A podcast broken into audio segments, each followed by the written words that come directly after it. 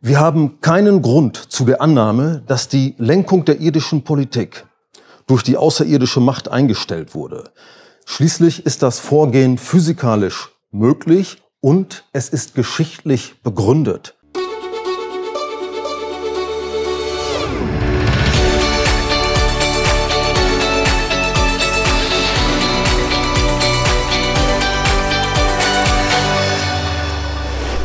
Herzlich willkommen bei Exo Magazin TV, dem Magazin für Freigeister. Der frühere Kriminalhauptkommissar und Staatsschützer Hubert Berghaus hat die letzten Jahre damit verbracht, die Bibel nach Hinweisen auf eine außerirdische Intelligenz zu durchforsten.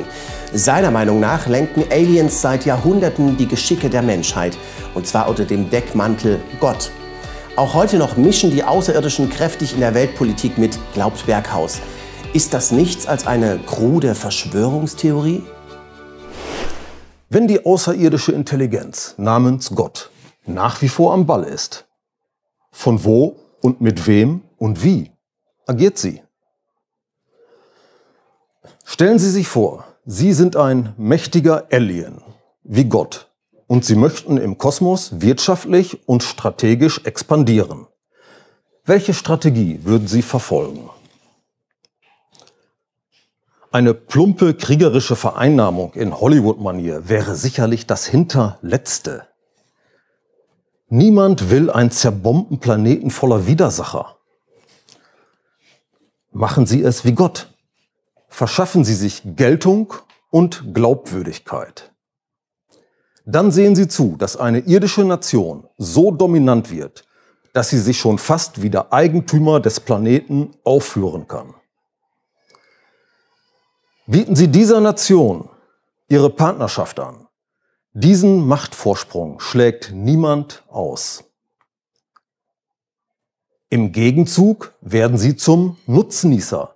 Das heißt, Sie lassen sich die Nutzung und Fruchtziehung für die Erde übertragen, wobei Sie dem Global Player weiterhin die Verfügungsgewalt über die Erde lassen. Mein zweiter Vortrag in dieser Reihe endete mit einem Steckbrief für die Suche nach God's Own Country. Der galaktische Fürst benötigt einen weltweit agierenden, zuverlässigen Partner, einen potenten Staat mit stabilen Landesgrenzen. Wir dürfen erwarten, dass der Erfüllungsgehilfe Russland im Auge behält, denn das hat Gott im Jahr 1917 ausdrücklich verlangt seine Hand über das heilige Land hält, die Weltleitwährung stellt, denn Geld regiert die Welt, einen übernatürlichen Einblick in unsere informationelle Selbstbestimmung hat.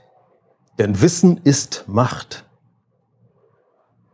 Über ein öffentliches wie aber auch geheimes Areal verfügt mit einem Betretungsverbot für die Allgemeinheit unter Androhung des Todes und mit für alle Augen sichtbaren ungewöhnlichen Flugbewegungen.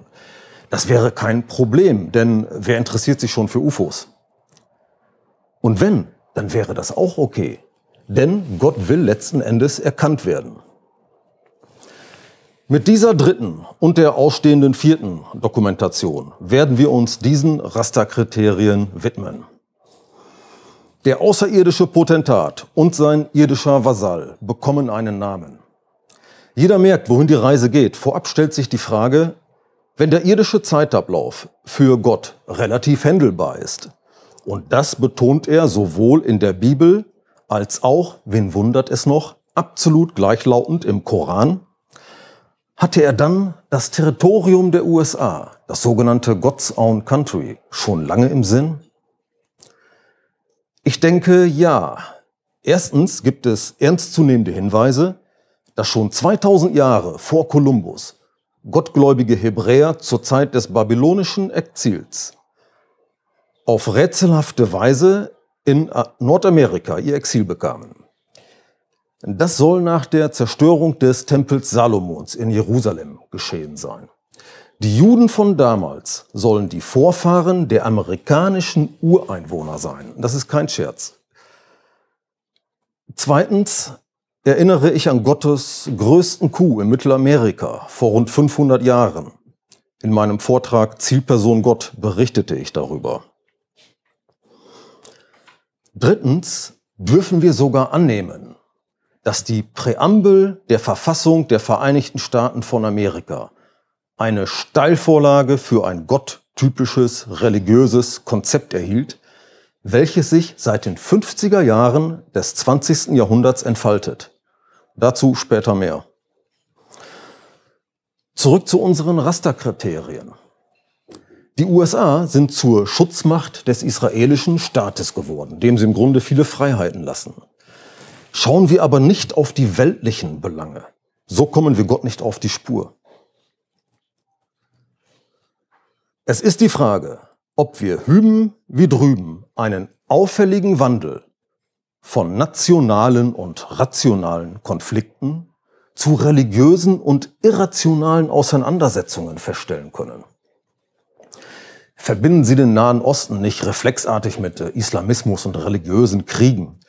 Noch bis zu den Zeiten des PLO-Führers Jassir Arafat war die arabische Nationalbewegung entschieden weltlich ausgerichtet.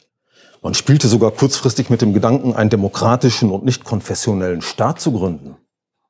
Die zionistische Bewegung wurde nach dem Sieg der europäischen Aufklärung von säkularisierten Juden geschaffen. Fast alle Gründer waren überzeugte Atheisten. Die Hauptziele richteten sich auf die Trennung von Religion und Staat. Heute ist Israel eine Erfolgsgeschichte wirtschaftlicher, technologischer und militärischer Art. Trotzdem diktiert nun messianischer Fundamentalismus den Kurs Israels. So rief ein gegenwärtiger Brigadekommandeur zu einem heiligen Kampf auf. Er stimmte die Soldaten mit den folgenden Worten ein. Die Geschichte hat uns zur Speerspitze im Kampf gegen den Gaza-Terroristenfeind ausgewählt, der den Gott von Israels Schlachten verschmäht und verflucht. Ich hebe meine Augen auf zum Himmel und rufe mit euch, höre Israel, der Herr, unser Gott, der Herr ist einer. O Herr, der Gott Israels, lass uns auf unserem Weg Erfolg haben, da wir zum Kampf für Israel gegen einen Feind gehen, der deinen Namen verschmäht.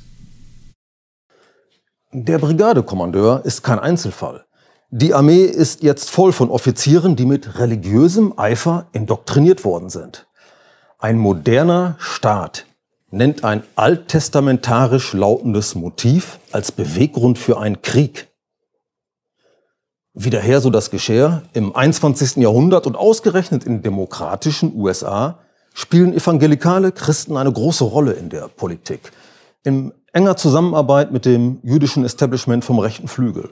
Offenbar wünscht man sich in den USA eine Gottesherrschaft für das Land. Die Liste der tatsächlichen Anhaltspunkte reicht vom einfachen Volk bis in den Kongress und zu verschiedenen Präsidenten. Die Religion spielt seit den jüngsten Jahren eine auffällige Rolle in der Weltpolitik. Seit den Anschlägen vom 11. September 2001 und danach noch einmal seit dem Jahr 2010 hat der Faktor Religion politisch signifikant an Bedeutung gewonnen. Zum Beispiel bezeichnete Donald Trump gefallene Soldaten als von Gott zu uns gesendete Engel. Ein Deckengemälde im Kapitol zeigt lapidar die sogenannte Gottwerdung Washingtons.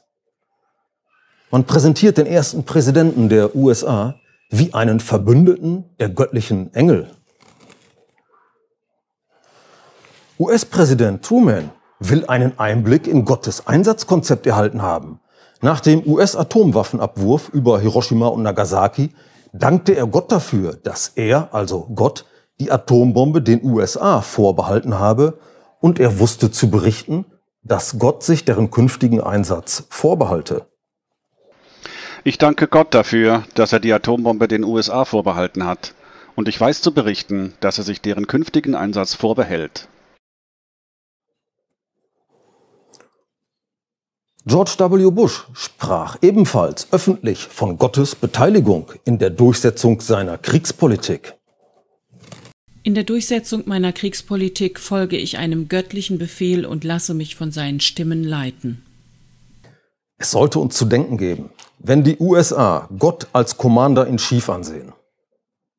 Wie kann eine demokratische Nation dieser wirtschaftlichen, militärischen und technologischen Größe in der Auseinandersetzung mit islamischen Staaten ein und denselben Gott als Kriegstreiber vorgeben? Steckt mehr dahinter als einfach nur der Zeitgeist? Also ich persönlich glaube ja nicht, dass die Aliens hinter allem Übel auf der Welt stecken. Trotzdem finde ich seine Arbeitshypothese ganz interessant, denn man bekommt mal einen frischen Blickwinkel auf die politischen Ereignisse hier auf der Erde. Den gesamten Beitrag seht ihr ab sofort bei uns auf Exomagazin TV. Für nur 49 Euro erhaltet ihr dort Zugang zu sämtlichen exklusiven Filmen, die es nirgendwo sonst zu sehen gibt. Schaut da mal rein. Oder doch erst mal weiter auf YouTube. Hier seht ihr den ersten Teil seiner Vortragsreihe Tatort Erde und dort geht's zum letzten Video auf unserem Kanal. Nicht vergessen, abonniert uns und lasst uns ein Like da. Bis bald. Ciao.